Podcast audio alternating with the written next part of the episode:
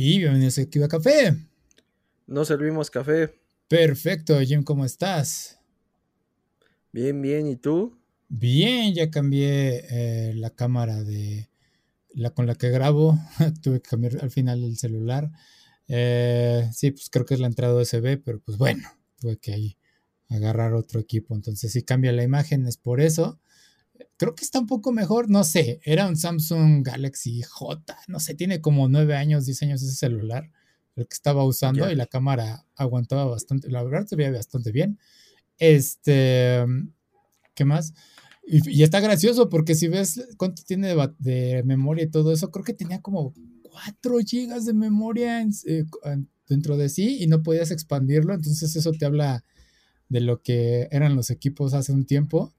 Y este, y justamente era ese problema de memoria llena, memoria llena, y borrabas aplicaciones y ya casi que te quedas con las de fábrica, y aún así era de memoria y es de güey, ya no puedo borrarte más porque no me dejas borrar las aplicaciones. Entonces, sí, estaba curioso ese, ese dilema. Y ya de hecho, nada más se quedó creo que con la aplicación de la cámara y ya. Pero pues sí, ahí rescatando todos los equipos que se puedan. Ah, ¿qué más? Eh, ¿Qué más? ¿Qué más? Espérame, que tengo aquí mis notas. Este. Oh, sí. tenemos un nuevo tipo de meta en cuanto a, ahorros y todo eso. Lo hemos comentado tú y yo fuera de cámara, el, cómo ha estado bajando el dólar. Eh, curiosamente, ahorita sorprende. Eh, y lo digo porque ahorita PlayStation, pues lo he dicho, PlayStation se maneja con dólares, es la única tienda en México de videojuegos que se maneja así. Entonces hay algunas ofertas que caen con PlayStation Plus y aparte súmale el precio de dólares de, ok, ahora es, no me espero al descuento, me tengo que esperar a que baje más el dólar. ¿Qué onda con este tipo de cosas, no? Está, está interesante ahorita eso. Y aparte hago corajes porque creo que se va a ir la PlayStation Collection en mayo, eh, si no me equivoco, de PlayStation Plus. Eh, tienen 20 juegos ahí, pues que te los dan de entrada. O sea, siempre están disponibles ahorita en la PlayStation, si tienes PlayStation Plus. Vale la pena si los bajan, si no los tienen. Yo tenía como que creo que la mitad de ellos y fue de en qué momento los compré. Fue a lo largo de, de lo que fui adquiriendo en los juegos o de las que te regalaban en PlayStation Plus aparte mensualmente. Pero mi coraje viene de que eh, tiene Play, este, eh, Final Fantasy XV edición Royal, creo que se llama, completo. Y esa es la versión completa de Final Fantasy XV. Y mi coraje es porque yo compré el juego eh, cuando salió en su lanzamiento. Y recordemos que esto fue 10 años de desarrollo de estar esperando eh, que saliera el juego. Lo compré el día que salió, ya me divertí, todo eso te anuncian los, los, DLCs, dices, ok, DLCs porque en la historia te, manejan momentos en que los personajes se van y regresan como de pues algo cambiados y, y no te cuentan qué sucede y el DLC es de, ah, esto fue lo que sucedió, agrega nuevo gameplay, etcétera, etcétera. Entonces yo compro los DLCs y digo, bueno, pues ya, es el juego completo. Salen más otro paquete de DLCs, no me acuerdo qué eran. Eh, luego sale la edición Royal Edition. Y yo de no mames, o sea, los DLCs que yo compré por separado y que me salieron tanto dinero, es la Royal, Edition, pues me hubiera convenido más esperarme y fue de... Y luego ahora lo veo en PlayStation Plus Collection, es de regalada por la PlayStation Plus, es de no mames. Pero bueno, es de esas cosas que te hacen enojar de momento. Y es de espero que pueda leer mi archivo porque luego por alguna razón la edición completa de algunos juegos no leen eh, los archivos del juego básico por alguna razón. Este, entonces sí, eso fue una de las cosas que me sacó de onda en cuanto a, estas transacciones. Y siguiendo con tiendas que se cierran, al final de este mes cierra la eShop de la Wii U y les recomiendo a las personas que si tienen una Wii U, pues hagan el esfuerzo por comprar algunos de los juegos, si les interesan, de los juegos de Game Boy. Creo que todavía tienen Super Nintendo y Wii. Tienen ahí, o sea, eh, retrocompatibles. Vale la pena, aunque no se ven muy bien gráficamente eh, porque pues no están optimizados eh, en esa parte. digo, ya son juegos de ustedes, no tienen que conseguir la, Nintendo Online para el Switch, vaya. Entonces sí, es una inversión que vale la pena rescatar antes de que cierren la Wii U. No sabía cómo funcionaba el DS ahí, pero lo que sucede es que te puedes jugar DS en la pantalla táctil del Wii U y aparte se reproduce en la pantalla pues, de la televisión. Entonces, eh, para que cada quien se acomode cómo jugar, es interesante. Vaya, no es una galería muy grande, pero pues vale la pena que, la revisen. Y pues nada más mencionar que pues está bonita la, el menú del Wii U, me gustó mucho esa, la interfaz. Y qué más, qué más, vi el tráiler de Sisu, no sé si tú lo viste, Jim, es este película de un viejo en Finlandia, creo que ahora tiene que matar este, nazis y para proteger su oro o algo así. No sé si viste el tráiler, ¿no? No, está, no lo vi. Está interesante, chécalo, pero es el clásico tropo que ya hemos visto durante años y no sé hasta cuándo se va a acabar del anciano que se retiró y resulta que es un super militar intocable que puede matar a todo el mundo y que ya no quería violencia. Es justamente también del estudio de John Wick, te lo ponen así. Eh, se ve, está muy bonita la fotografía te lo venden como que va a ser acción estúpida, que va a haber un montón de sangre. Y sí, una de las escenas es este el tipo atravesándole con un cuchillo en la cabeza a unos, una persona y aventándole la mina a otro. Y te dicen, sí, es destrucción de nazis. Y es de, sí, como lo que mencionábamos con el oso cocaína, ¿no? Entonces es, es, acción a lo tonto, nada más para divertirte. Pero bueno, no sé si tú hayas visto algo más, Jim, algo que te haya interesado esta semana. Pues creo que mañana o por estas fechas sale el tráiler de Teenage Mutant Ninja Turtles Mutant Mayhem, que es la nueva película animada que van a sacar. Ok. Y lo que está muy interesante es que ya, ya avisaron quiénes van a ser el cast. Las tortugas ahora sí van a ser eh, cuatro actores adolescentes. Eh, Splinter va a ser Jackie Chan. Ah, caray. Eh, Ajá. Baxter Stockman va a ser este Giancarlo Esposito, el de Breaking Bad. Qué raro. Y este, Bebop y Rocksteady, no recuerdo cuál va a ser cuál, pero van a ser Seth Rogen y, John Cena. Es producción de Seth Rogen que eh, por ahí ha tenido un descalabro como con The Preacher, pero eh, si no me equivoco ha estado involucrado en, The Voice, de esa no estoy seguro, pero en Invencible sí. Invencible estoy 100% seguro que ha estado involucrado y y es un producto bastante bueno que también tiene un cast muy, muy pesado. Sí. Eh, entonces, eh, parece que, veremos una, una animación que le haga justicia a las tortugas y por lo visto tendrá cierto balance entre la comedia que, las caracterizaba en los ochentas, pero esperemos que haya buena acción y, una buena historia. por lo visto no está centrada en, en Shredder, no, no han anunciado quién será el, el que lo interprete o si es que aparezca, pues se ve bastante, bastante interesante que, haya un nuevo proyecto, más cuando eh, no tiene mucho que intentaron eh, eh, con esta nueva animación y donde creo que controlaban como el chi y cada tortuga tenía un diseño muy, muy distinto. Mm. no he tenido oportunidad de verla, las pocas que la han visto dicen que no es tan mala como el diseño parecía que desanimó a muchos pero pues es una, una propiedad que Nickelodeon pues no suelta y que trata de producir al menos cada que te gusta cinco años una nueva interacción de las tortugas para que sigan en, en, eh, la memoria popular. Y eso que después de los ochentas se tardó bastante en que eh, regresara, ¿no? Por ahí la del 2003 queda bastante buena y luego la, la 3D ya completamente asociados con Nickelodeon.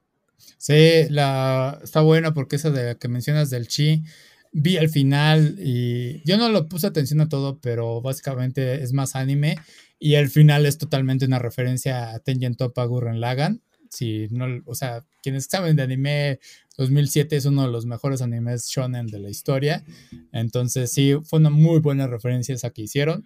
Y este, um, y el logo este de la nueva serie que va a salir se ve interesante. Sí vi que estaban que ya clamaron eh, derechos de autor sobre la página y todo, pero se ve como tipo heavy metal, no sé, como ácido o algo así. Está, está interesante el logo. Eh, eso del Mutant Mayhem, eh, más porque, por ejemplo, si, Paul Road va a ser. Hay Gecko, no sé cómo se llama el personaje, es algo de Gecko. Pero va a ser uno de, los mutantes.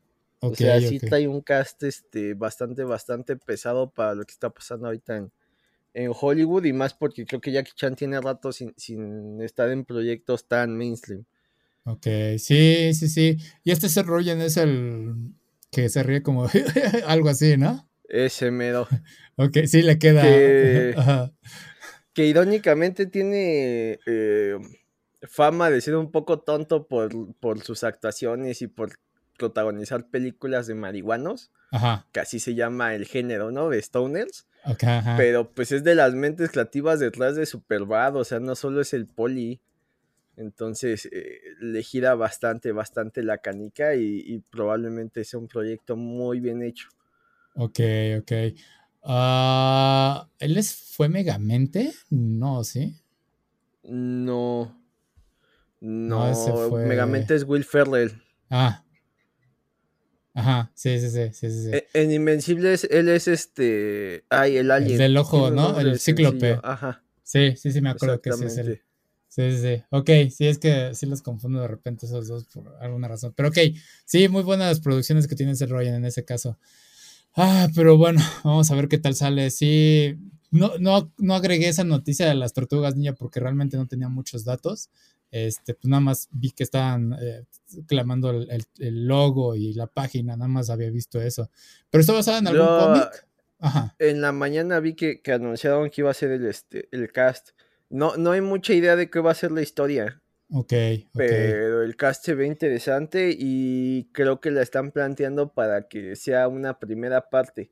Más si no, si no hay eh, interacciones de, uno de, de, de, Shredder y dos a Baxter Stockman agarraste a alguien que ha interpretado a villanos últimamente de manera magistral, ¿no? Es Giancarlo Esposito que es este sí. Gus Fring eh, creo que en Mandalorian ya se anunció Ajá. que no se ha visto el último de es Gideon Morph, algo así, ¿no? El que Su tiene personaje. la espada, ¿no? El sable. Y, y en, en, mismo The Boys eh, también tenía un papel ahí antagónico bastante eh, amenazador. Que ya es un tanto mainstream, ¿no? Porque si dicen, llaman a Giancarlo Esposito como el villano. Y de sí. hecho creo que fue en Far Cry 6, el que era justamente... También. Ajá, también lo llamaron para ese.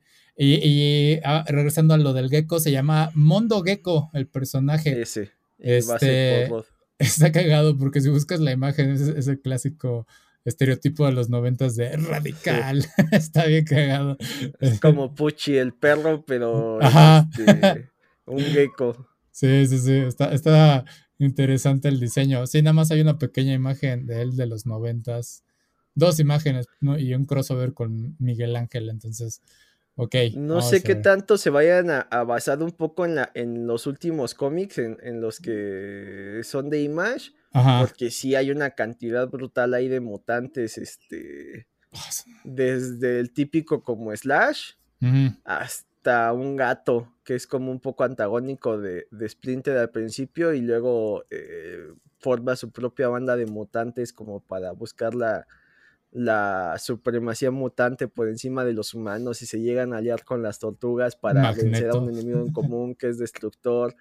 Está, está bastante interesante. Uno de ellos es este Mondogecko, que no sé si ya tenga eh, raíces en, en, productos más viejos. Hay una, eh, un personaje que es este, un zorro ártico, que es una especie de, de Kunoichi, que también tiene ahí sus, sus este, dilemas con, con Rafael de qué tanto se vale que, que, ella siga su código y apoya a Destructor y qué tanto se re revele, o sea, eh, han, han, han, aparecido bastantes, bastantes mutantes en esa, en esa interacción, la misma eh, animación en 3D tenía muchos, muchos mutantes, ¿no? Incluía eh, la evolución de, Bas de Baxter Stockman, que creo que solo se había visto en, la, en las caricaturas donde se vuelve esta eh, araña mutante digo, mosca. Mosca, mutante, ¿no? Entonces. Ajá. sí, va a estar, bueno, pinta para hacer un, un buen producto y más porque eh, para los estudios, en este caso Nickelodeon, que ya tiene los derechos, eh, genera mucho dinero. Las tortugas es un producto que se comercializa muy fácil, o sea, eh, de entrada tendrías que comprar los cuatro muñequitos, este, el, el villano, Vehículos. es muy atractivo para los niños porque si haces bien el diseño, pues está muy curioso ver a las tortugas, cada uno con su distinta arma, y aparte apela a la nostalgia de una generación que, que nos encanta coleccionar y comprar basura y tenemos ahí miles de cosas. ¿no? Sí, sí, sí, como dices, los juguetes es lo que más vende todos, son figuras. Este, me acuerdo del camioncito de la caricatura de los noventas, estaba chingón, la verdad. Y no he visto algo similar en recientes épocas. Nada más vi una adaptación que la verdad creo que no pegó, no sé si fue en piloto, en la que eran mecas, las tortugas ninja, pero eran mecas y estaban siendo manejados por niños. Y es de. Y el maestro era Miguel Ángel, porque era como la versión eh, 2090. Ya ves que era muy, había esta temporada de series en que era 2099, Batman y Spider-Man, Ujú. ¿no? Entonces esta también era como que de ese tipo. Y digo, no, la verdad, cambiar a las tortugas por ninja, por niños, no, no está chido. No, no, no. No, agrada y creo que quieren este revitalizar la franquicia porque con esto de, de Last Running, que es una historia donde solo una de las tortugas sobrevive y tiene que, que vengar a sus otros tres hermanos, creo que aparece por ahí una nueva generación de tortugas. Ah, que no sí. dudo que eh, la meterán, lo- bueno, verán la forma de meterlo en el canon porque eh, pues ya han hecho crossovers entre distintas versiones de tortugas. Mm, Por ahí las del cómic original aparecieron con las de eh, la animación de los 80s, con las de 2003, con las 3D, sí, es cierto. que es, es una película animada cuando estuvo la euforia de y que salió la, la animación de, del cómic, que era el encuentro con, con Batman. Entonces, te digo, es un producto que pareciera que, que de momento se olvida, Ajá. pero cada que deciden retomarlo, eh, causa revuelo. Sí. Te Pues es- digo, este, está, está curioso porque sí somos una generación que compra mucho juguete, a pesar de, no sé si también viste la noticia de Funko. que está cayendo, ¿no? ¿Algo? Algo así, ajá. Que, es- que tienen que destruir algunas figuras para no tener pérdidas. No entendí bien eso. Ajá. Ok. Sí, que le sale más barato destruirlas que tenerlas almacenadas, pero pues también creo que ahí Funko tiene la culpa de su modelo de negocio de sacar Funkos de todo. Sí. Entonces, Sí, eh, no dudes que muchos de los que se tienen que destruir son cosas que han sido modas pasajeras. De, y, y la mitad son productos de Netflix, ¿no? Sí, Este, lo que Casa de decías del Papel, juego. Eh, Juego del Calamar, eh, por ahí alguna estrella pop que ya no sea tan relevante. eh, eh, están pagando la penitencia de, de producir de más. Sí, Creo que sí. hay cosas que no, no Es que, deberían, ¿no? De repente ves este que van a sacar olas de películas de Marvel y son tres versiones distintas de Spider-Man y un Happy Hogan. O sea, realmente nadie quiere un Funko de Happy Hogan. Eh, ¿sabes cuál se me quedó grabado? Y hace poco me salió también fue el de Guillermo del Toro, si me hubiera gustado, pero el que más me llamó la atención fue el de Jack Skellington, versión Día de Muertos, que tenía la pintura como Catrín y era, estaba chido. Dije, ah, sí me hubiera gustado tenerlo un montón.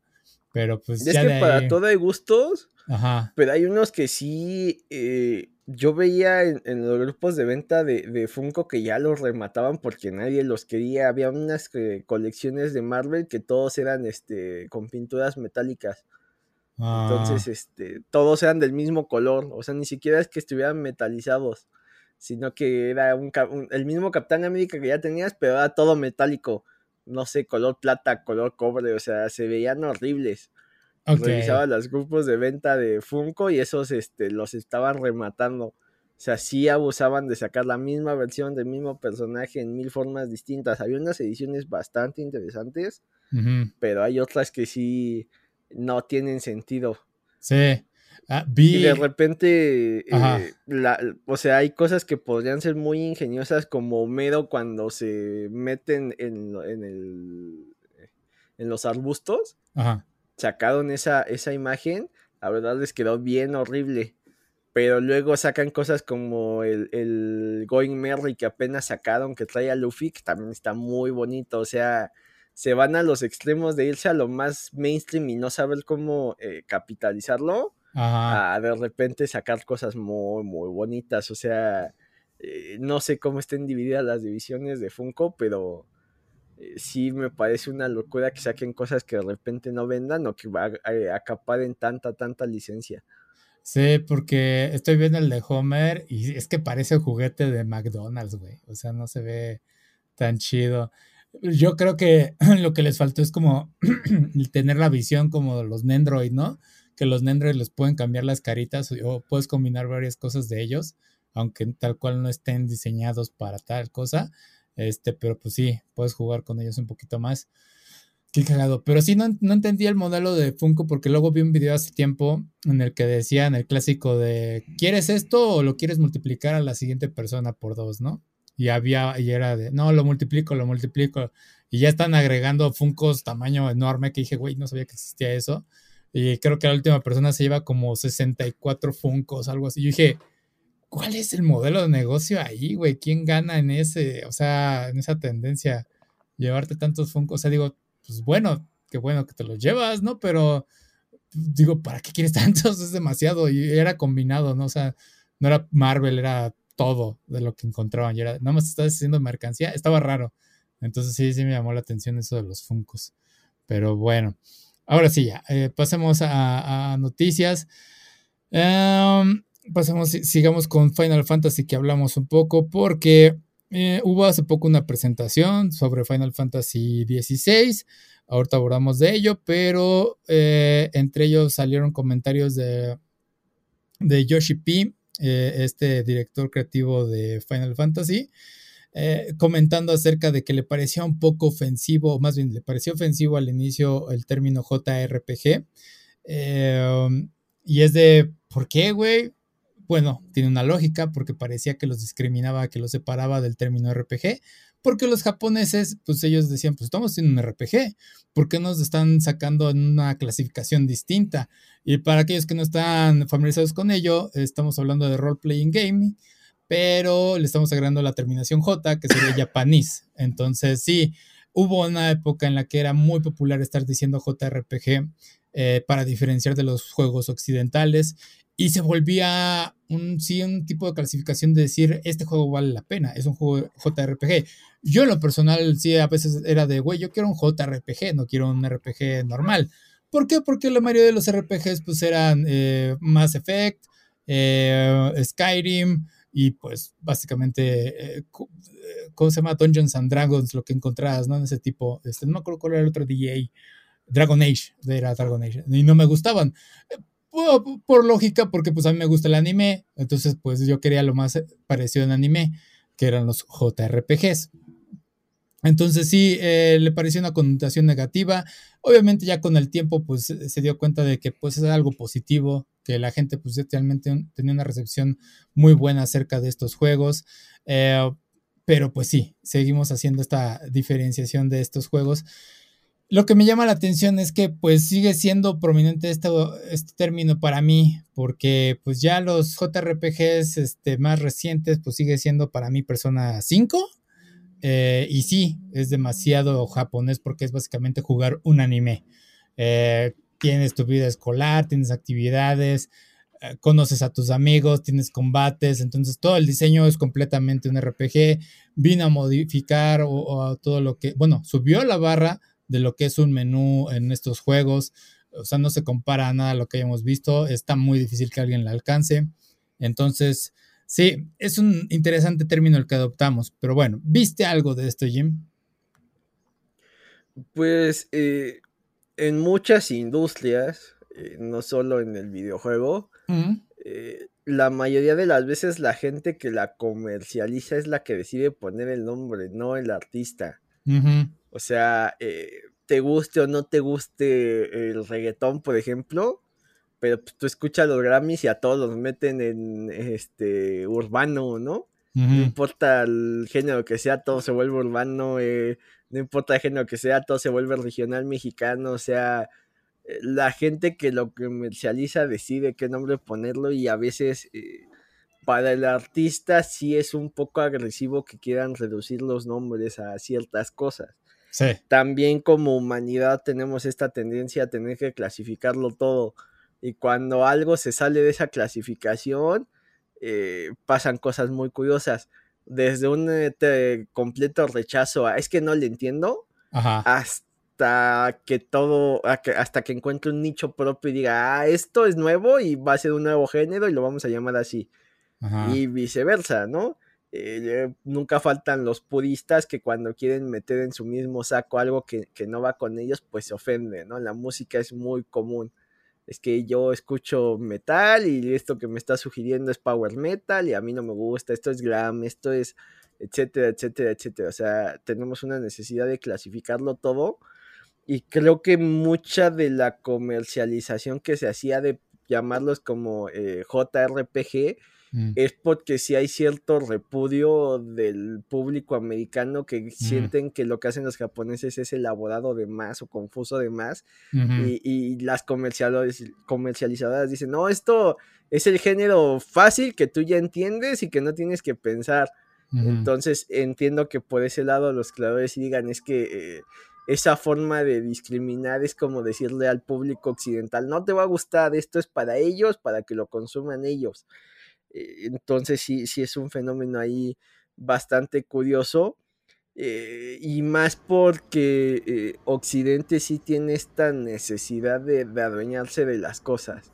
O sea, eh, en el cine pasa, ¿no? El, género western, lo primero que piensas es en, vaqueros y el viejo este, y se supone que ese es el, eh, el nicho de, ese cine, pero lo que lo elevó a ser un género es que replicaban las historias de samuráis. Ajá. y nunca se.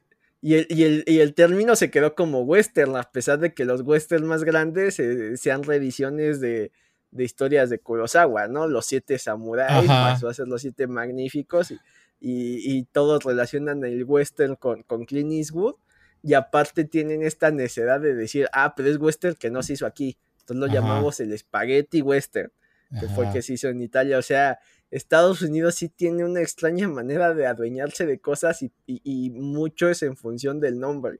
Sí. Eh, a los aficionados del fucho nos pasa, ¿no? Que necios en que el de ellos es el fútbol y que solo es fútbol y, que el nuestro se tiene que llamar soccer. Ajá. Eh, hasta con sus medidas, ¿no? Ah, es que el sistema métrico no tiene sentido y es como tú mides con los pies, o sea, mm, el que no tiene sentido es el tuyo.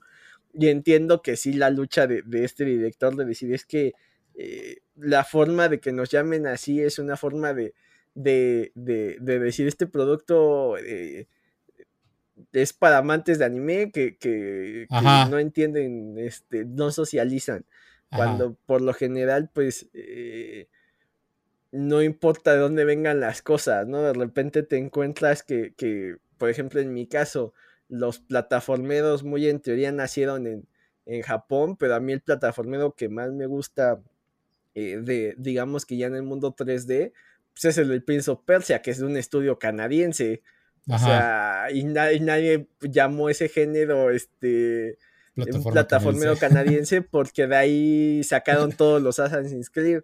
Y se, volvió una especie de norma que el, que el, movimiento de tu personaje fuera muy fluido y que se agregara una especie de parkour. Y muchos intentaron replicar eso, ¿no? Los, mismos eh, estudios de, de, Ay, son Ubisoft, ¿no? Si no me equivoco, de Montreal. Eh, eh, lo volvieron un arte con sus Assassin's Creed, o sea, sí, sí están, o sea, al menos en Estados Unidos sí tienen esta tendencia a ponerle una clasificación a las cosas como para decir, ¿me lo adueño o esto nada más es tuyo? Entiendo la queja de este personaje y, y pues la muestra son las consolas, ¿no? si tú quieres encontrar un shooter o uno de disparos o, de deportes, que es como que a lo que apela al, público de Estados Unidos, es muy común que lo veas en Xbox. Y Sony es este, ah, muy señor en tener estos tipos de juegos de rol con historias todavía más desarrolladas y, y hay la burla, ¿no? Que a los fans de, PlayStation solo les gusta ver cinemáticas, no les gusta jugar. Ajá. Eh, cuestión de gustos, ¿no? Ajá. Eh, puede ser el, más adepto a jugar únicamente FIFAs, pero si te agarra en un buen momento un juego como el Last of Us, te apasionas y te centras en descubrir la historia y, ver qué pasa con estos personajes y viceversa. Puede ser el fan más clavado de, de los RPGs y, que solo sean historias muy elaboradas y un día te agarra el Fall Guys y ya cuando ves ya le dedicaste muchas horas porque es estúpidamente divertido. Sí. Eh, y, y, apela mucho a esto de que no clasifica todo para que no te cierres a solo consumir lo mismo una y otra y otra vez. Sí, eh, porque en clasificación recordemos que, como bien dijiste al inicio, los autores luego deciden qué tipo de género es su juego simplemente Hideo Kojima, como llamó Metal Gear Solid, ¿no? Es este, el término es Tactical Espionage Action, o sea, es un término que no existe en la clasificación de videojuegos y es único de Metal Gear Solid. Entonces, eh, muchos lo replicaron y lo terminamos dejando en Stealth algunos. Y luego tenemos juegos como Bioshock o juegos de primera persona que terminan siendo eh, simuladores inmersivos. Y, y ese es un término que escuché hace poco y es de, ¿qué? O sea, no es un first person shooter, no, es un, simulador inmersivo y es de... Pero es un RPG también. Por ejemplo, eh, Deus Ex Machina eh, um, tiene esta parte de... Es un shooter, pero también tiene partes RPG. Y entonces lo que termina uniéndolos es, un simulador inmersivo. Y es de, ok, tiene sentido el término, ¿no? Y hay veces en que las líneas son bastante borrosas porque eh, pensemos en Dead Space y uh, Devil May Cry. ¿Por qué no? Porque uno nada más de ellos es survival horror. Porque Dead Space pues tiene un ambiente en el que está enfocado en hacer terror y tiene criaturas horribles, ¿no?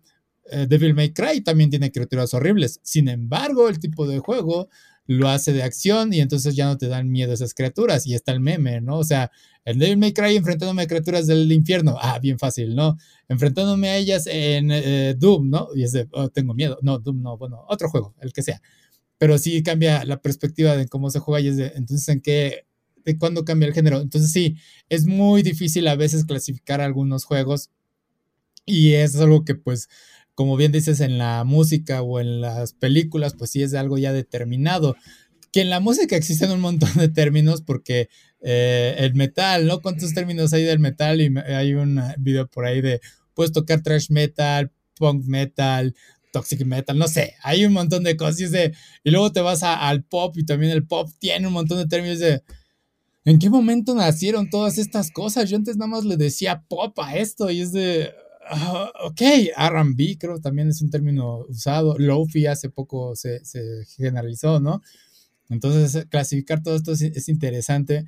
Y en cuanto a los videojuegos y Japón, pues sí, había una guerra en su momento, ¿no? En las comunidades de qué es mejor, Western RPGs o JRPGs. Y pues todo se reducía, pues es que qué tan otaku eres, ¿no? Y también podemos hablar de Avatar. En su momento también Avatar era, esto es anime, este, eh, o no, o es una caricatura. Y entonces regresas a lo que está diciendo Yoshi P, pues es que nada más hacemos RPG y entonces es el anime, técnicamente nada más es la traducción de decir caricatura en Japón, porque si ves Bob Esponja en Japón es técnicamente anime para ellos. Entonces, eh, y nosotros lo generalizamos como en Supernatural lo dice uno de los personajes, es un estilo de arte, ¿no? Lo, lo dice.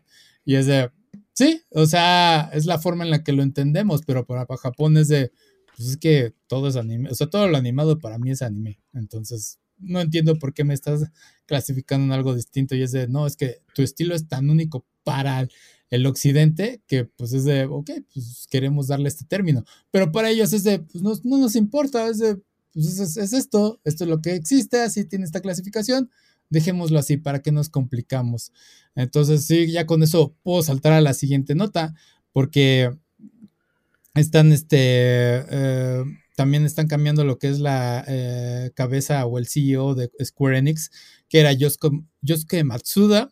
Él ha sido presidente de, ahí de 10 años y lo van a cambiar por alguien más que creo que Takashi Kiryu va a ser el nuevo CEO. Ah, la razón por la que están cambiando a Yosuke Matsuda, pues es que no ha tenido éxito con todo este negocio de los NFTs y criptomonedas. Y al parecer Takeshi pues no es muy distinto a ello. Eh, me suena un poquito a excusa de que alguien tiene que tomar la caída por todas estas fallas que tomaron los directivos generales de Square Enix. Y no sé qué tan bien sea el cambio. Sí creo que sí debe haber un, un cambio, no sé por qué persona, pero pues sí tiene que haber algo que cambie Square Enix, porque pues hemos visto varias caídas muy malas. Este, Babylon Fall creo que duró seis meses el juego, era un juego en línea. Eh, y ya de repente los servidores creo que ya se cerraron. Eh, Chocobo GP también lo hablamos de sus tácticas ahí para exprimir dinero y también ya no tiene apoyo.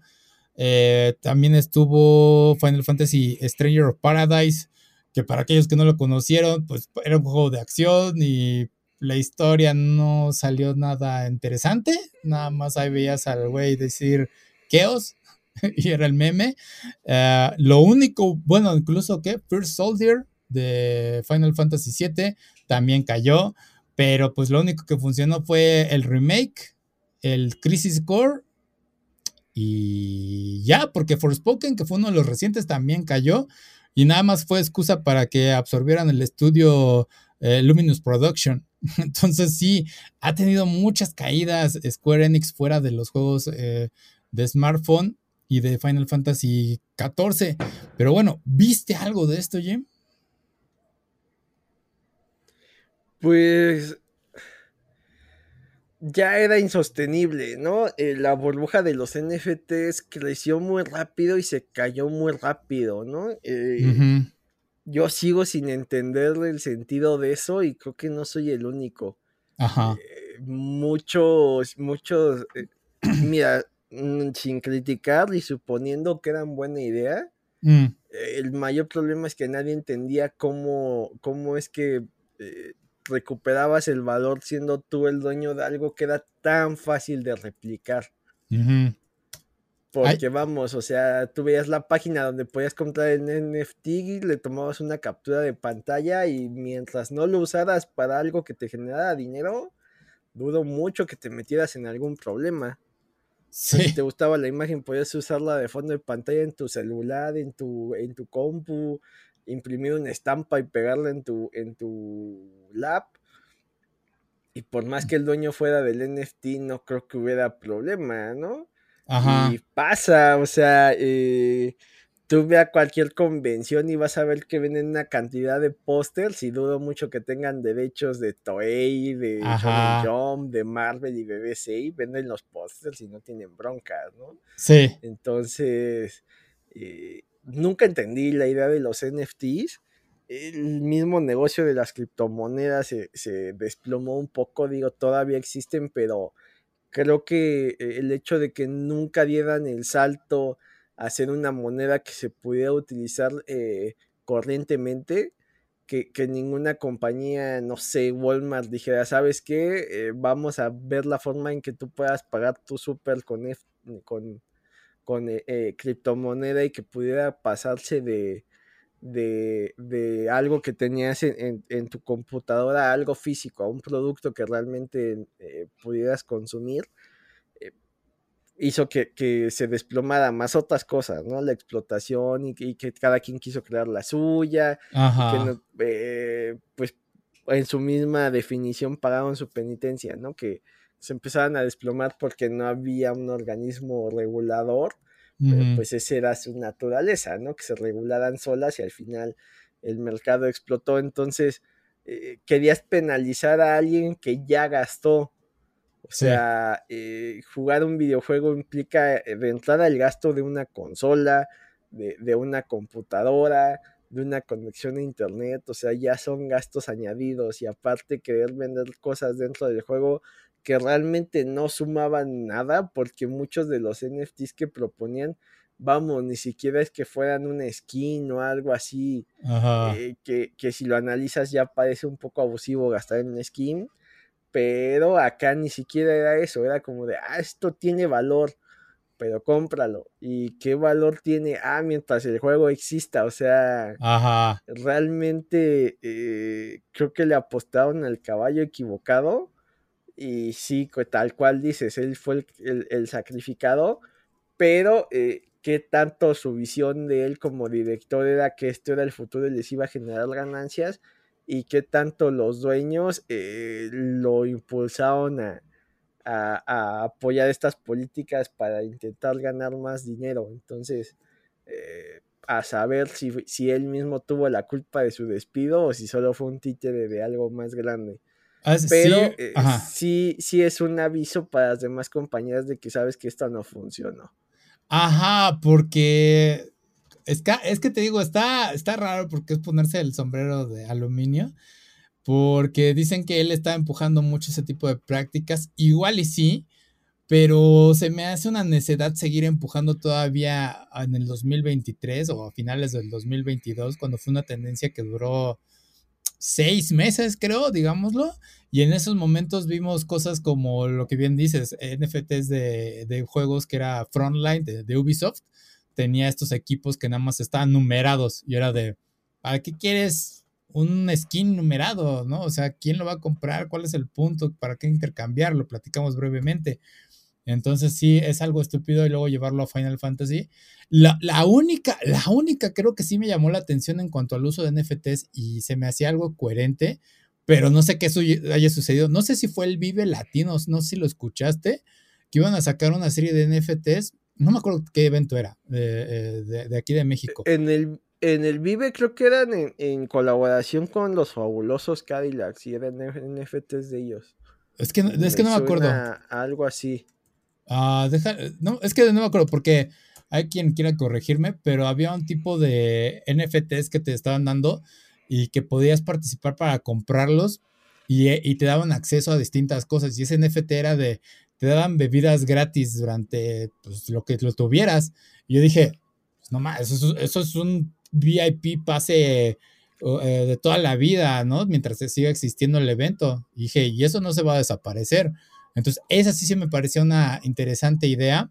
Eh, el backstage, que pudieras pasar atrás y conocer a los artistas. Dije, ok, ese también es un NFT bastante poderoso. Eh, pero sí, fue de, y ahora no sé qué sucede con ellos, si alguien los ganó, qué sucedió, qué onda, deja que pase el camión. Pero bueno, si quieres complementar algo en lo que pasa el camión. Sí, o sea, ya no, ya no veían la forma de hacer que fueran interesantes, ¿no? O sea, eh, te van a vender experiencias, te van a agregar esto, etcétera, etcétera, etcétera, pero eh, seguían sin ser atractivos fuera de la gente que creía que iba a hacer negocio con eso. O sea, eh, había, había mucha oferta de gente que, que decía es que yo ya compré tantos NFTs y en un momento van a valer mucho. Pero si todos los compradores pensaban lo mismo, no había demanda. O sea, había oferta eh, de que mucha gente dijo, ya saqué mis propios NFTs. Y la demanda que había era gente que quería hacer negocio con eso. Pues obviamente no iba a funcionar.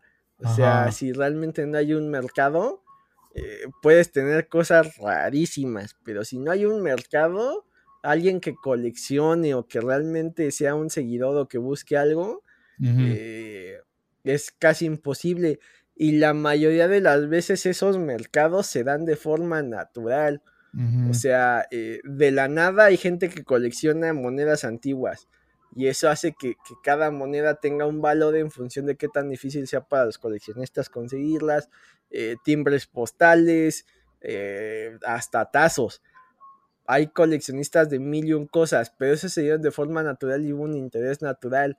En el, en el NFT iban en contra de eso, era como de, mira lo especial que es y por eso tú lo necesitas cuando debería ser al revés, ¿no? La gente decide, oye, eso me interesa y estoy dispuesto a pagar su valor porque sé que yo voy a ser de los pocos que tenga una copia. Sí. Entonces, pues no, no funcionó realmente. Sí, tío, a mí a lo que se reduce es que la más, eh, lo más funcional que hubiera sido es ser una llave digital, ¿no? O sea, que al fin y al cabo tuvieras acceso en tu celular y fuera único tuyo para darte acceso a ciertas cosas eh, eh, pues en eventos en este caso, ¿no? Eh, pero si fuera de eso, no me parece algo eh, viable y lo dijimos en su momento cuando tuvimos todas estas pláticas. Es muy pronto para estar adaptando adoptando esta tecnología. En el futuro, quizás sí. Eh, lo mencioné yo en El Salvador cuando estuvieran adoptando criptomonedas. Digo, quizás esa haya sido una solución viable para ellos de salvar su economía en ese momento. Eh, lamentablemente, pues el Bitcoin cayó y todo eso, pues no fue una decisión eh, que les funcionó, lamentablemente para ellos. Eh, digo, que está bien que busquen soluciones, ¿no? Em, pero sí hay que saber invertir en todo esto. pero sí, lo único así para finalizar que me llama la atención es que Square Enix, siendo de Japón, tenga estos directivos que pues, probablemente sean japoneses eh, y estén enfocados en una tecnología nueva, que quieran aplicarla, cuando realmente es muy difícil que ellos quieran adoptar algo nuevo. Entonces, eh, yo creo que se están viendo nuevamente es el tema de pues Final Fantasy XIV les está dando un montón de dinero para arriesgar y es de pues vamos a tratar de explorar cosas nuevas, que seamos los nuevos, la punta de lanza de la tecnología eh, para sacar provecho antes que todos y pues no, simplemente creo que no hay una cabeza directiva que pueda decir, ¿sabes qué? Hasta aquí este proyecto, dejémoslo en paz y pasemos a la siguiente. Entonces quizás este nuevo CEO sí lo haga. Eh, lamentable por Matsuda en este caso, porque me acuerdo que lo más memorable que vi de él fue que hay un en Final Fantasy XV hay un DLC donde él es un jefe, este, no me acuerdo en qué versión, creo que es más en la de Japón, y en Nier Automata, él junto con el de Platinum Games también son un jefe opcional. Y está cagado porque están completamente trajeados y atacándote así como personajes de acción y Japón haciendo Japón y por algo decimos JRPG a veces, pero bueno, ya tenemos que decir solo RPGs porque ya es discriminatorio. Entonces, sí. Eh, Está, divertido todo esto, pero ojalá Square Enix pueda repuntar, pueda levantarse de todo esto, porque sí ha descuidado mucho el mercado en PC. Eh, no, Sega se ha visto muy inteligente al llevar los juegos de Yakuza PC, los ha optimizado. Square Enix ha hecho lo mínimo, no, no, se no, no ha enfocado mucho. Forspoken fue malo en el sentido de que el guion era malo, a cada rato el personaje principal estaba quejándose de, ya, y ahora tengo que hacer esto, ah, qué horrible lugar al que vine, y es de, ¿realmente te gusta el juego a ti? O sea, y me tiene que gustar a mí, si no te gusta estar aquí, es, o sea, no es una muy buena experiencia. Pero bueno, eso es... Eh, Yo quiero jugar el, el Octopath Traveler 2. El 1 voy como a la mitad, mm, como que se da tres cuartos. Ok. Y no me ha desagradado. Está, está curiosa la historia. Falla un poco la interacción entre personajes. O sea, sí son muy independientes las ocho historias una de la otra. Ajá. Pero no me parece mal juego. Y aparte, eh, en su estilo de pixel art está muy, muy bonito. Sí, Entonces dicen que en el Octopath Traveler 2 eh, la interacción con los personajes es más importante. Sí, algo escuché. Eh, me llama la atención jugarlo, pero tendría que acabar primero el, el 1. Ah, por ejemplo, también sacaron Bravely Default para eh, el DS, el DS3, ya no, ya, 3DS. este ya se, se, me olvidó el nombre de la consola. Para el 3DS, y era muy bueno, y el 2 ya no tanto, pero son juegos que ya se quedaron atascados ahí en esa consola. Y, hablando de tipo de Octopath Traveler Pixel Art, es de tampoco han rescatado a Chrono Trigger por alguna razón. No quieren, no sé si haya problemas con este el, eh, creador de Dragon con Ball. Nintendo. O quién sabe con, quién. Con Akira Toriyama. Ajá. Y es de, güey, pues ya saque un remake o saque con el estilo de Octopath Traveler. Estaría genial, es dinero regalado, la verdad. Lo mencionamos con Chrono, Chrono Cross y su crossover con el otro juego en de smartphone. Y es de, güey, tienes buenas propiedades que podrías hacer buenos remakes, traerlos a estas nuevas consolas. ¿Por qué no lo has hecho? ¿No? O sea, en el, mencioné el Wii U al inicio, no está ahí disponible. En el Switch lo veremos disponible con el servicio online eh, en un futuro para eh, el emulador del SNES. Quién sabe, no lo creo, lo veo difícil. La última adaptación que fue visto es en Steam y es una de las malas. La mejor versión para jugarlo es en el DS pero sí está muy olvidado Chrono Trigger a pesar de ser un excelente juego. Entonces, sí, hay, hay que hacer cambios en Square Enix. Entonces, yo creo que sí, sí, entonces va a estar bien ver qué es lo que hace este nuevo CEO, eh, que rescate de alguna forma la compañía o que no se quede estancada en que pues mientras sigamos ganando dinero no pasa nada o, o a ver, porque pues sí, eh, Square Enix tiene para mucho. Y eh, ahorita paso a lo siguiente, que es este, he visto el gameplay de Final Fantasy XVI, se ve bueno, se ve interesante, o sea, al inicio no me convencía, ahorita ya viendo el nuevo gameplay, me está llamando la atención y es de, oye, quizás vale la pena. 15 me decepcionó algunas cosas, eh, me gustó el viaje con los bros, era lo más importante, la historia me valió un pepino, O sea, despedirme de mis bros fue lo más, lo más duro de todo el juego.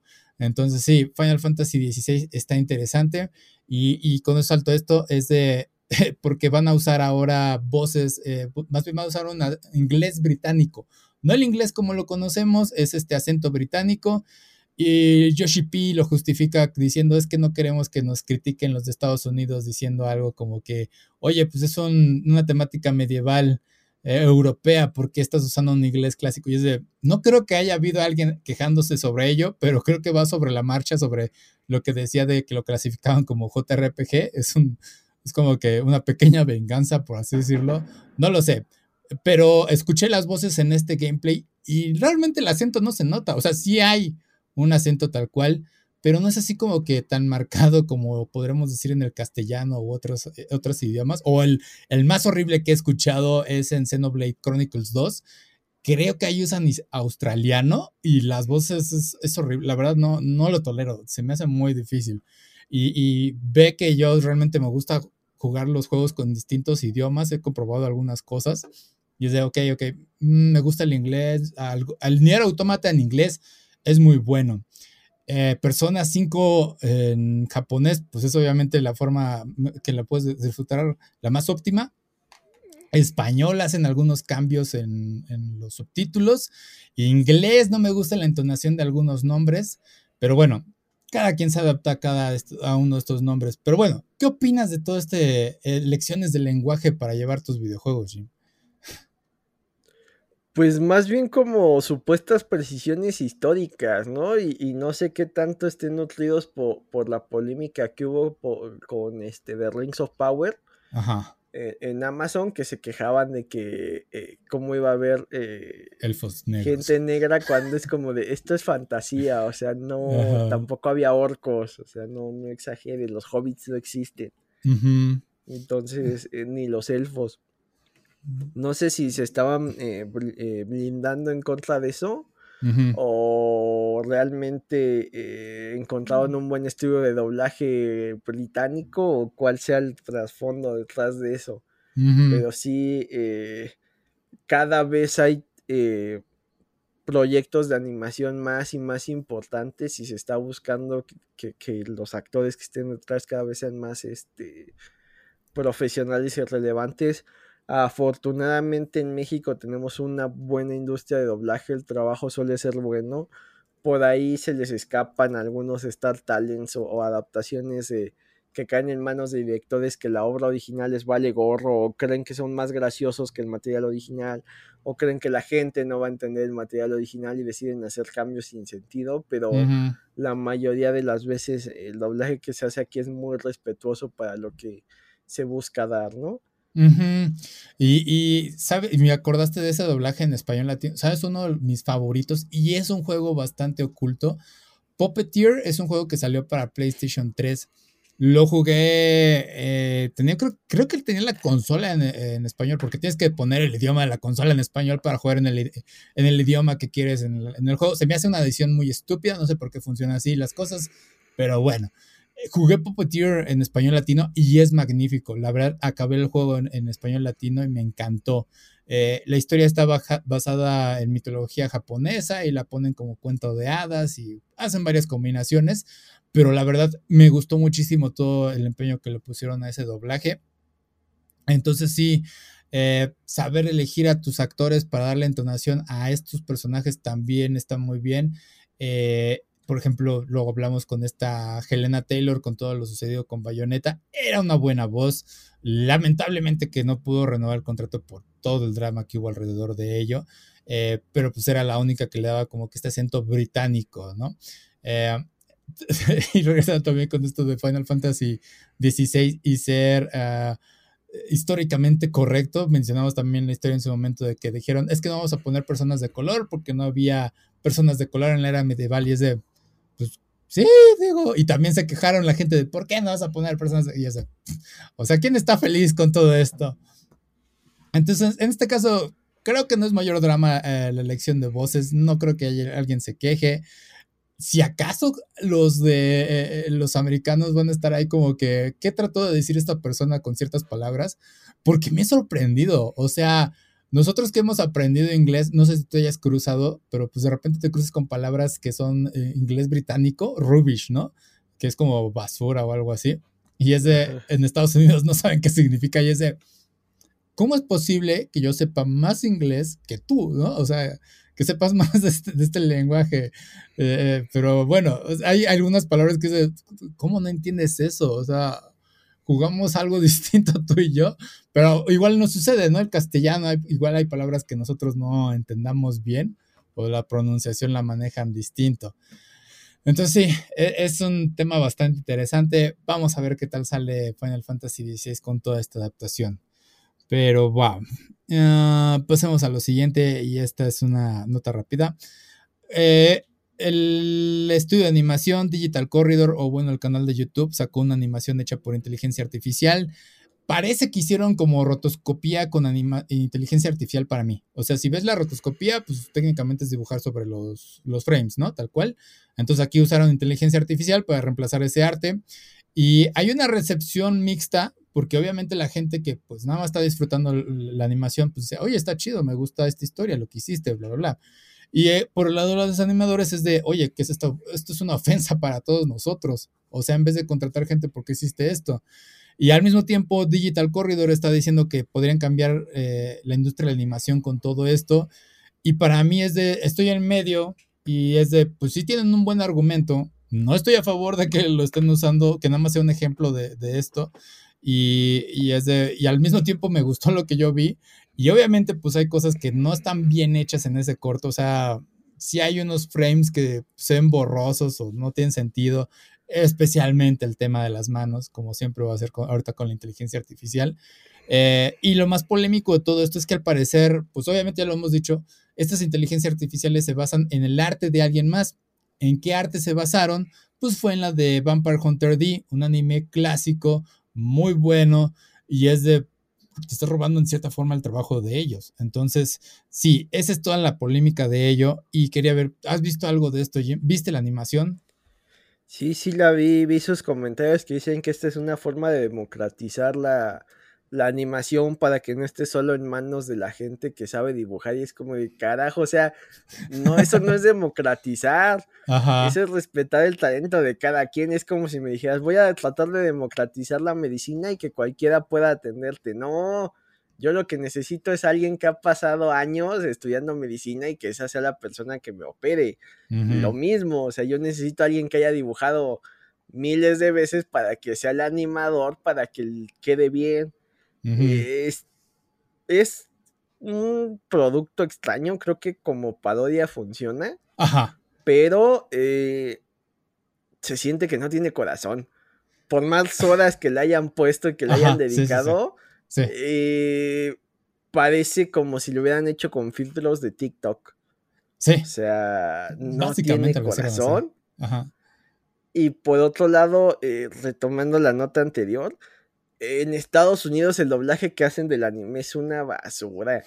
No sé por qué tienen la idea de que todo tiene que ser estúpidamente épico. Creo que el primero que decidió llevar anime a Estados Unidos les dijo, esto es para los niños y a los niños hay que hacerlo emocionante. Como que gritan todo, como que todo tiene que ser muy emocionante. O sea, no, no tienen una medida de cuando la historia medita que, que te vayas a full y cuando la historia está transicionando y realmente no está pasando nada. No importa si Pikachu está eh, tomando un baño con Ash y están jugando en el agua, todo es muy efusivo. Y cuando está peleando la batalla para quedar campeón, sigue el mismo tono, o sea, no tiene matiz. Sí. No sé si, y, según yo, si ves cualquier otro tipo de animación de ellos, si encuentras esos matices, pero en el anime en específico, cuando lo doblan, piden que todo sea muy efusivo. Y eso es, mal trabajo. Y acá se ve reflejado. Creen que el anime todo tiene que ser efusivo y el trabajo de voces que tiene. Y aparte, no sé si te das cuenta que eh, a mí la sensación que me da es que se grabaron con, pantalla verde, lo pasaron a, esto y creo que al final metieron las voces. Porque hay momentos en que parece que metieron estas retrospectivas internas como para llenar silencios. Ajá. Como que tuvieron que adaptar su guion a lo que les dio la inteligencia artificial. Y eso es una prueba de que pues, no tiene corazón. O sea, como experimento está chido. Pero como comentario de que esto va a democratizar, eh, no, porque estamos en, en la era de, de síndrome de este los increíbles, ¿no? Si todo el mundo es especial, ya nadie lo es. Sí. O sea, eh, y vamos, eh, sigues contenidos tipo Doctor Goku que se mata por hacer sus animaciones y tal vez no sean las animaciones más fluidas, pero su estilo está ahí y el trabajo de voces es fascinante y los guiones son una locura. Entonces, eh, ¿cómo le dices a, a, Nino Güero Studios que se han matado trabajando, decirles, es que esto es para democratizar? O sea, es, es, escupirles a todo el esfuerzo que hacen. Y te estoy hablando de, de una persona y un estudio pequeño. Ahora ve y diles a los de mapa esto y cuando han ha habido casos de colapso nervioso, o sea, según ellos es para ayudarlos, pero creo que sí es un poco agresivo la forma en que dicen que esto es para que cualquiera pueda ver plasmadas sus ideas. Sí, sí, porque... No, no, no, no siento que debería ser por ahí. Porque por ahí también tienen un argumento en el que decían hace mucho tiempo en que robar arte estaba mal y te digo, ellos robaron lo que fue Vampire Hunter D para hacer esta cosa. Entonces es de, eh, dónde está tu democracia, como bien dices, ¿no? Y, lo interesante de todo esto es qué límites le estamos poniendo a la inteligencia artificial en estos términos, porque como no tienen corazón, si cualquiera lo puede hacer, pues entonces cuál es el chiste de, que alguien estudie animación en este punto, ¿no? Lo más importante es que la inteligencia artificial tiene que estar absorbiendo el arte de alguien más para poder proyectar las ideas. Entonces, ¿en qué punto va a ser eh, arte original y en qué punto la inteligencia artificial se va a estar absorbiendo a sí misma? Eh, hay leyes eh, precisamente con todos estos temas. no hay animación ahorita, pero ha habido cosas en que pues salió ChatGPT y las personas han estado haciendo novelas, metiendo palabras, eh, historias de, infantiles, con el arte también hecho en inteligencia artificial.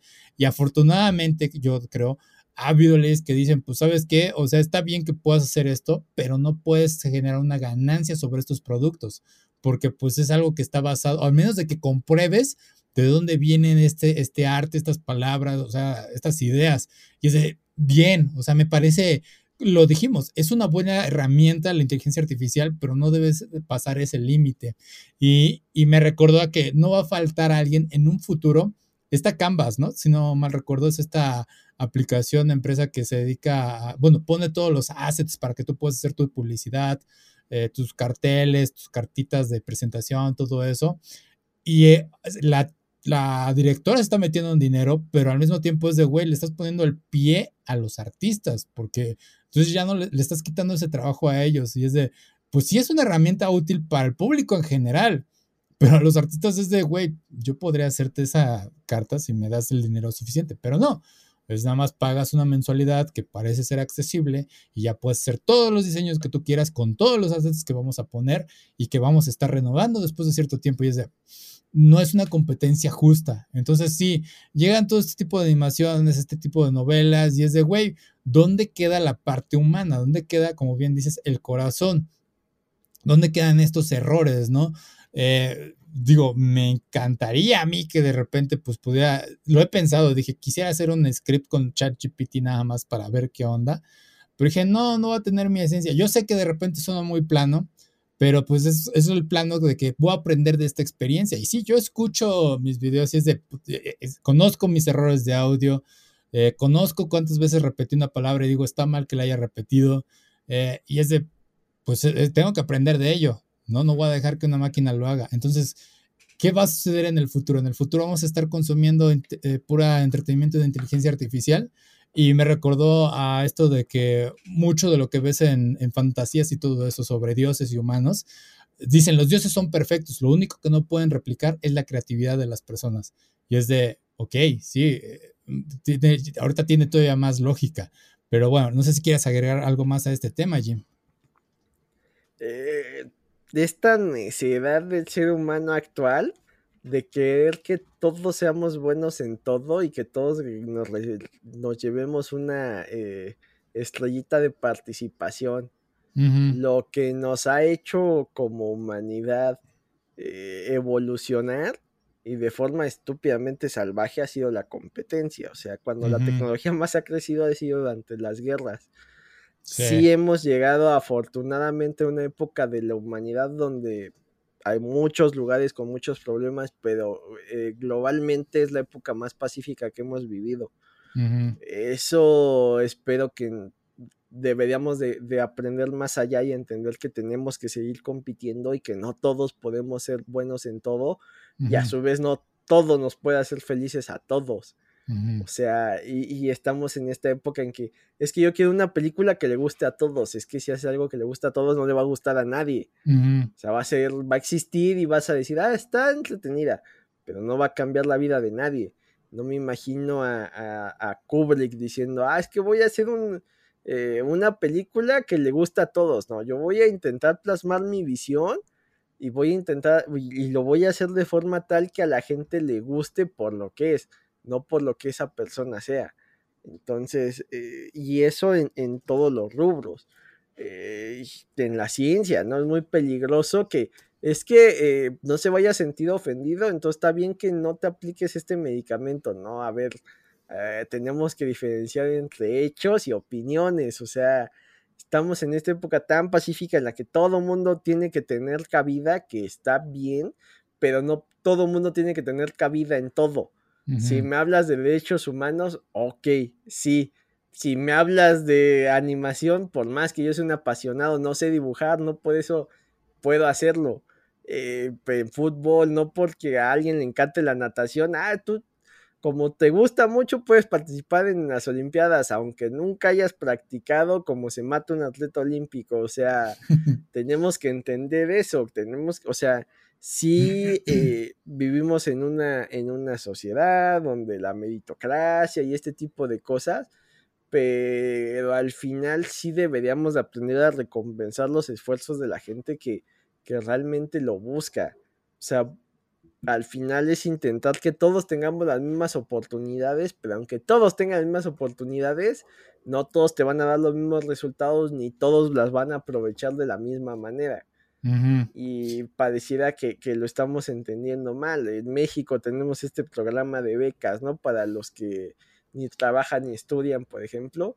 No digo que esté mal, pero eh, seamos honestos, ¿cuántos de, los que reciben ese beneficio eh, lo, utilizan únicamente para, para alcoholizarse o para enfiestar, etcétera? Que, deben de ser un, buen porcentaje, pero también te ha puesto que hay un buen porcentaje que lo está usando para ayudar en su casa, eh, para mejorar sus habilidades, para aprender algún oficio, o sea, y, y, pues está en la naturaleza humana que va a haber los que eh, se enfiesten 10 veces y nunca salgan de que te tengan que depender del gobierno, a los que tal vez no disfruten ahorita, pero que a futuro a través del mérito y, el beneficio que están aprovechando, no dependan de, ayudas sociales. Entonces eh, pasa lo mismo, por más que exista esta herramienta, eh, de 100 personas que quieran generar una buena animación a través de esto, 99 los guiones van a ser una basura y tal vez uno tenga un buen guion que sí no tenía la forma de plasmarlo y que tal vez sí le sirva. Pero eh, caemos en lo mismo, no, no, es necesario que todos tengamos todo o que todos podamos hacer todo o que a todos se nos celebre todo lo que hagamos. Sí, y este, nada más para terminar, es, o sea, nada más hay que pensar en esto, ¿no? Eh, me acordé de todo este tema de las esculturas griegas y por ahí salió un video de que justamente salió una máquina que está cortando el mármol para hacer una estatua y es de, güey, ¿dónde queda la habilidad artística? Y tú ves las esculturas griegas antiguas y es de, ¿cuánto detalle hay ahí? ¿Cuánta paciencia fue para hacer esto, no? Leonardo da Vinci pintar en, la Mona Lisa, eh, a pesar de que está sobre el lado, buscan la historia, eh, pintó sobre lo que es aparentemente corteza de madera y es de wow, ahí está, ¿no? O sea, ese es su arte. La Venus de Milo no tiene brazos y ese es algo muy importante porque hay una belleza en cuanto a la imperfección eh, eh, humana en lo que se hacen estas cosas. Entonces sí, esa es la ventaja de todo. Obviamente la inteligencia artificial tiene un montón de imperfecciones, pero obviamente son imperfecciones que es de, pues, son notables y se nota que no son humanas. Entonces, sí, e, esa es la, la, diferencia. Entonces, hay que saber apreciar el arte. Eh, ojalá que la inteligencia artificial, pues sí se le ponga un cierto alto, porque me he puesto a pensar qué pasa el día de mañana cuando haya una inteligencia artificial tan avanzada que diga, podemos sacar un videojuego en automático. ¿Qué sucede con los programadores ahora, no? O sea, ¿cuánto vas a estar copiando el mismo código una y otra vez? ¿Y cuántos errores vas a tener? ¿Y cómo lo va a estar solucionando estas cosas, no? Eh, va a ser interesante ver su desarrollo y pues sí, sí me preocupa que la gente lo esté usando eh, de una forma, ¿cómo se podría decir? Pensando que se puede llevar el crédito de ello. Esa es la, yo creo que eso es lo principal. O sea, creer que eh, lo hizo la inteligencia artificial es mío, ¿no? y ese, no, técnicamente no, no es tuyo. Pero bueno, eh, ya para terminar, Jim, ¿dónde te pueden encontrar? En Twitter como Jim2, que busquen los contenidos de cómics versus charlos. Perfecto. A mí me pueden encontrar como aquí va a Play en Facebook, Twitter, Instagram, YouTube y TikTok. Y ya está el video de anime de invierno. Y lo acabo de subir antes de que empezáramos el podcast. Entonces ya lo pueden ver en YouTube. Y bueno, eso es todo por esta semana. Gracias por acompañarnos. No tengan un buen día. Tengan un grandioso día. Sale. Bye.